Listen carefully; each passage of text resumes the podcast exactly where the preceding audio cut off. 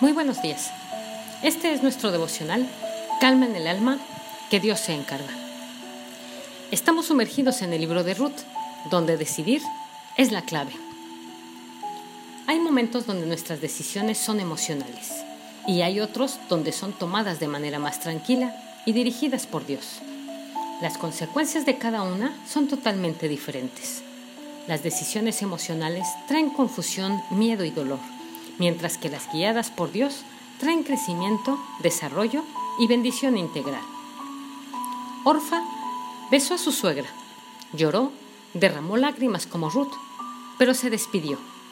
Aquí hay una persona profundamente emocional, que manifiesta sus emociones fácilmente, pero no toma decisiones apoyadas en la dirección de Dios, sino en lo que su corazón, su deseo y su necesidad le dictan. Esta mujer es el tipo de persona que llora de forma notoria, pero no tiene fuerza interior y su expresividad no significa nada.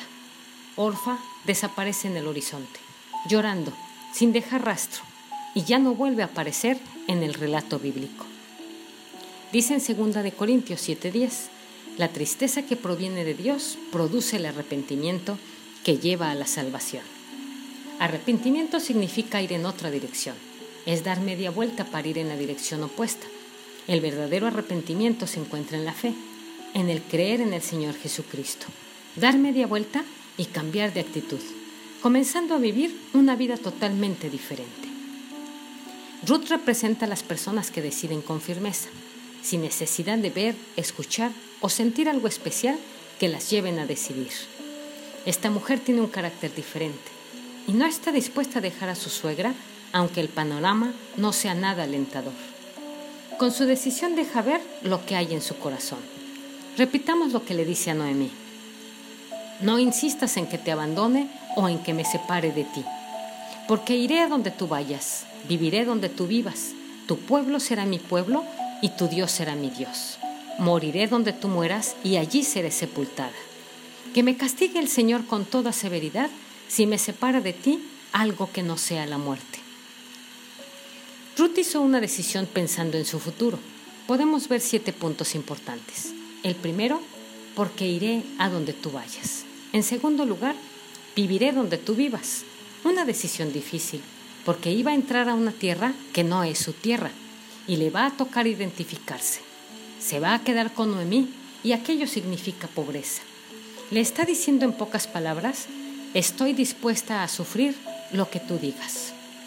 En tercer lugar, tu pueblo será mi pueblo. Ruth está tomando esta decisión desterrándose de su pueblo, de su gente, de su creencia, para ir a la tierra de Judá, identificándose con el pueblo de Dios, sea que me acepten o no me acepten. En cuarto lugar, tu Dios será mi Dios. ¿Por qué se casarían estas muchachas con jóvenes enfermizos? Elimelech, junto a su familia, llegaron a Moab, donde Orfa y Ruth estaban rodeadas de idolatría y paganismo. Se casaron con los hijos de Noemí y conocieron del Dios vivo y verdadero. La diferencia entre Orfa y Ruth es que después de que sus esposos mueren, Ruth decide seguir a ese Dios que había conocido, mientras Orfa regresa a su vida de idolatría.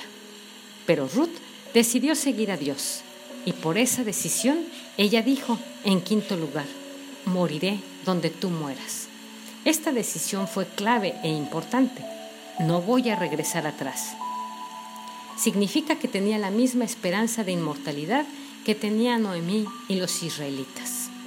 En sexto lugar, donde te sepulten a ti, allí seré sepultada. Ella quería ser sepultada en la tierra de Canaán. La resurrección, de la cual seguramente le había hablado Noemí, le daba esperanza, la misma esperanza que los patriarcas habían tenido en el Antiguo Testamento.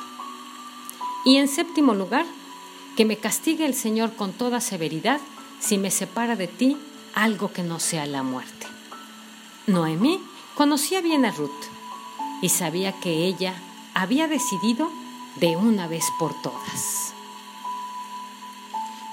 Le pido a Dios que te bendiga y te guarde. Soy Litsi Contreras desde Veracruz, México.